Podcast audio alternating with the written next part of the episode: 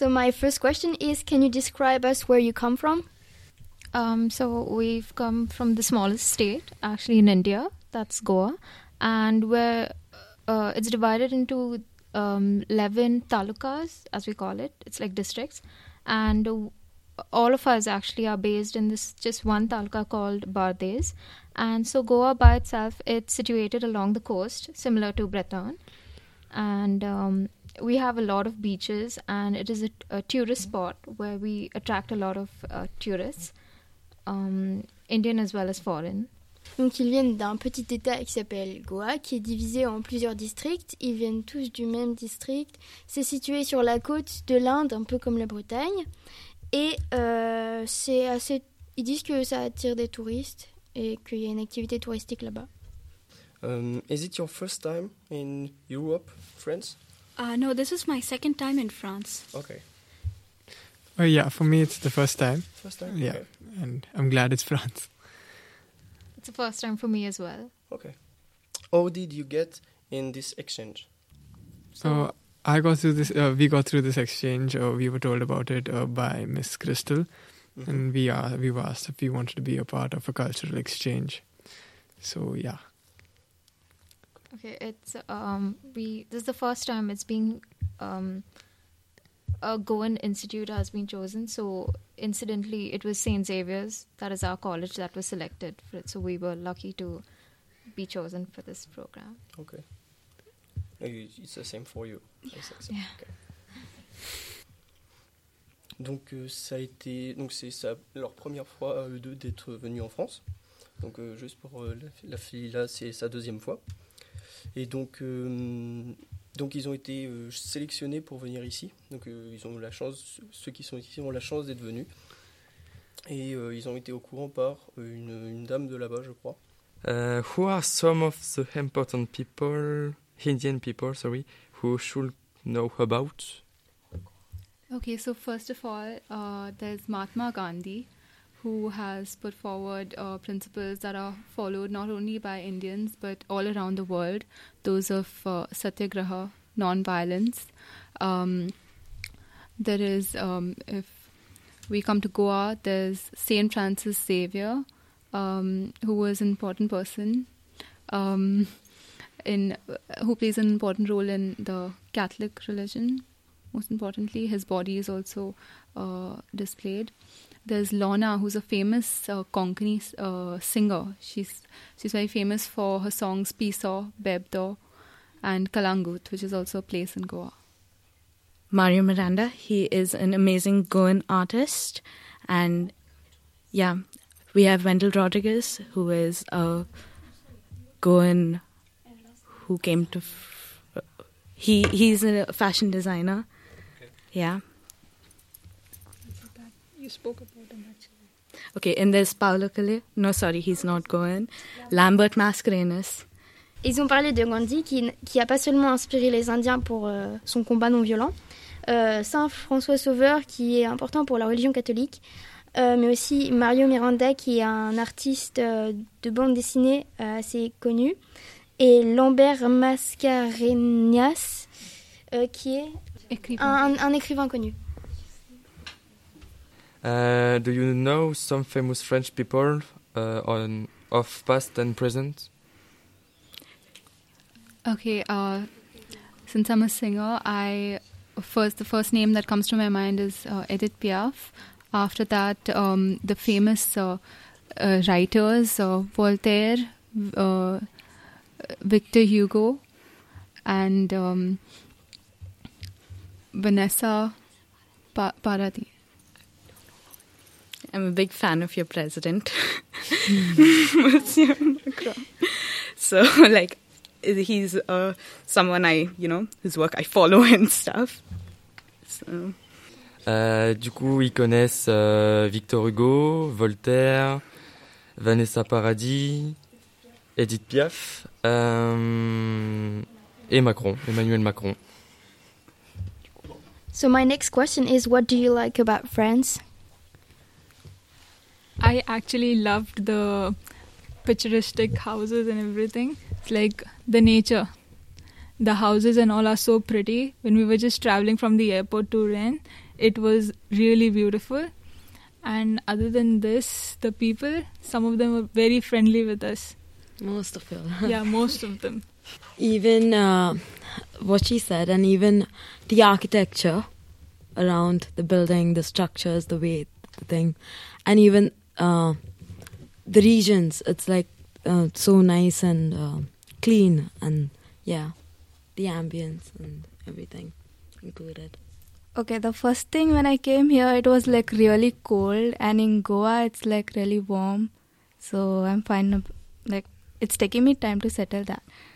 And um, what I like about France is the food looks really nice. It's Yeah, simple. food. It's not uh, spicy like I'm used to in where I come from. It's like mild, plain, but it's really healthy. And uh, yeah, like she told, the picturesque view, it's like so pretty, and the architecture. Euh, donc, ce qu'ils aiment bien, c'est l'aspect un peu pittoresque euh, qu'ils ont vu de la France, le patrimoine, l'architecture. Ils ont aussi euh, été bien accueillis par les gens en France, comme quoi les clichés, euh, c'est pas toujours vrai. Euh, ils ont trouvé que c'est un pays assez propre, avec une bonne ambiance. Bon, euh, ce qu'il faut dire, c'est qu'il fait plus froid que chez eux. Et euh, la nourriture est, est très bonne aussi, euh, bien que soit pas aussi épicé euh, que ce qu'ils ont l'habitude de manger. Um, what do Indian people think about France and French lifestyle back in India? Okay. Um, French is actually a very uh, prominent. Uh, Indian institutes um, have French as one of their language options, most of them. So that is something that's very fascinating, and it is said that French is the next easiest language to learn when you already know English. Um, your cuisine is very appealing. Everybody knows that you're famous for your snails and your seafoods and your crepes and frogs. and your monuments are very well known. Um, your culture in general, basically. And the Paris fashion is definitely known all across the globe. Euh, donc le, la langue française est très étudiée euh, en Inde euh, parce que c'est une fois qu'on connaît l'anglais, c'est une langue qui est assez facile à apprendre. Après la, la gastronomie française, ils ont cité les escargots, les grenouilles, les crêpes. Elle, est, elle est assez connue. Les monuments également. Et mais le, un des plus gros points, c'est quand même la mode avec euh, tous les créateurs et les, les magazines euh, qui, peut- qui peuvent être spécialisés là-dedans en France. Uh, is the climate um, it's a major topic in your country? Yes, it is actually. While we're here in France and we're all kind of freezing because um, it's quite cold, we're thinking back of our own climate, which is our temperature, which is in the 30s and the 40s, Mhm. which is extremely hot. So it is a big issue in our country because because of the heating of uh, uh, with the rising of the temperature, our water levels are dropping. So that's one of the major questions that we have to answer in India because of our population. So yes, climate and uh, its connection with food, growing of food in our country is a very big issue, and it's a big concern for us. C'est très important aussi dans leur pays parce que avec la montée des eaux, la- l'augmentation des températures, ça leur pose beaucoup de problèmes au niveau de la nourriture en- notamment. Et euh, donc comme dans la majeure partie du monde, c'est un sujet d'actualité très important. Um, is Bangalore, uh, the Asian Silicon Valley, beneficial to you? Well, Bangalore is the Silicon Valley of India, and uh, it's beneficial to a lot. Whoever is, whoever meets the expectations can, of course, make their mark there. And a lot of Goans too have gone there, but uh, I think we are still a little, we are a little uh, lagging behind as far as IT and other kinds of. I mean, in that aspect. Donc, euh, donc euh, oui, Bangalore, qui est la Silicon Valley, est, un, est, est bénéfi- est- est- est bénéfique pour eux euh, dans la mesure où, euh, où, euh, où ils réussissent en fait, parce que euh, quand ils sont dans les bons domaines, eh ben, c'est très bénéfique pour eux. Euh, mais euh, malheureusement, ça manque un peu de- d'avancement technologique sur les, les métiers de l'information. Uh, what is the thing people must visit in India? Well, India is so vast and it is so different. It's so diverse that there are many things you can visit in India. First of all, you can visit Goa. It's a very beautiful state, one of the smallest states in our country. Uh, other than that, I think you you could visit some of our major cities. They're very uh, famous for Bollywood movies. You can visit Bombay, which is called Mumbai today. You could visit Bangalore, which is the IT center. You could visit Delhi, which is our capital city, uh, at a good time when it is cool. That is in December. Um, and yeah, a lot of the coastal regions, which are very beautiful. India is quite diverse from north to south, so there's something for everyone. You could go to Pondicherry, which in which people speak French. It's a French colony, so I think there's a lot to see in, in India. Alors, euh, en gros, euh, l'Inde est vraiment très très vaste, donc il y a vraiment beaucoup de choses à voir. Il y en a vraiment pour tous les goûts. On peut visiter euh, les studios de, Bollywood, on peut visiter des grandes villes comme Mumbai, la, capitale comme New Delhi. On peut, on peut visiter aussi Pont-des-Chéris, qui est une, une ancienne colonie française. On peut visiter tout ce qui est sur les côtes ou encore dans, dans plus dans, dans les terres, qui est aussi, qui est aussi euh, très euh, intéressant à visiter. La région de Goa, aussi, surtout. What would you like visit in you, your host families? In France. in France? Well, first of all, we'd like to get to know our host better, and what we know already is so good. Um, we have been told that Rennes is very beautiful. There are a lot of sights to see. What is that, Pont du uh, Pointe du Raz? Yes. Set uh, Oren, Oren? Is that in France? Okay, and we'd also like to. We've asked that they take us to see Mont Saint Michel, which we know is one of the highlights in Normandy, and something that we don't want to go without seeing. Also, there is. We want to. Oh wait, only the you're talking only about places. So, um, uh, where else? We also want to go see Paris and uh, see all the sites there. Um, we want to see what's happened to uh, the poor Cathedral de Notre Dame. We also, I mean, share your pain about that. And um, can we go? We'd like to go and see the Can Can, but uh, we hope to be able to, la Concon, like you call it. And also, there are so many monuments, la, uh, l'église uh, de Sacré-Cœur and um, the Le Louvre and uh, also l'Orangerie and we want to see uh, we want to go to uh, see Versailles and also to see uh, uh, to Giverny to see uh, Monet's house and his gardens but we do hope we can find the time Euh, alors du coup, il voudrait voir en France euh, principalement donc euh, le, le Mont Saint-Michel. Euh, il voudrait voir euh, euh, la mer. Il voudrait visiter Versailles. À Paris, ils aimeraient voir Notre-Dame, enfin ce qu'il en reste.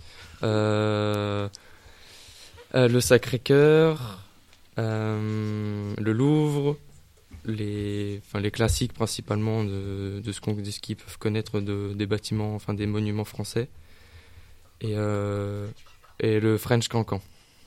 What are some major differences you've noticed either in your host families or when you got in France uh, for the first time? Differences between France and India. Uh, to begin with, the systems are very meticulous here. And uh, with regard to our families, the moment we met the members, they were very warm, very welcoming, very sweet. And they try to make you feel at home as much as you can, even though they're meeting you for the first time. And um, the houses and the way the habits are, are very different from ours, but it's something very nice and something that we would like to adjust to the most. Um, they're being they're trying to accommodate us to the best possible level. Okay, so um, I've been corresponding with my counterparts even before uh, meeting them.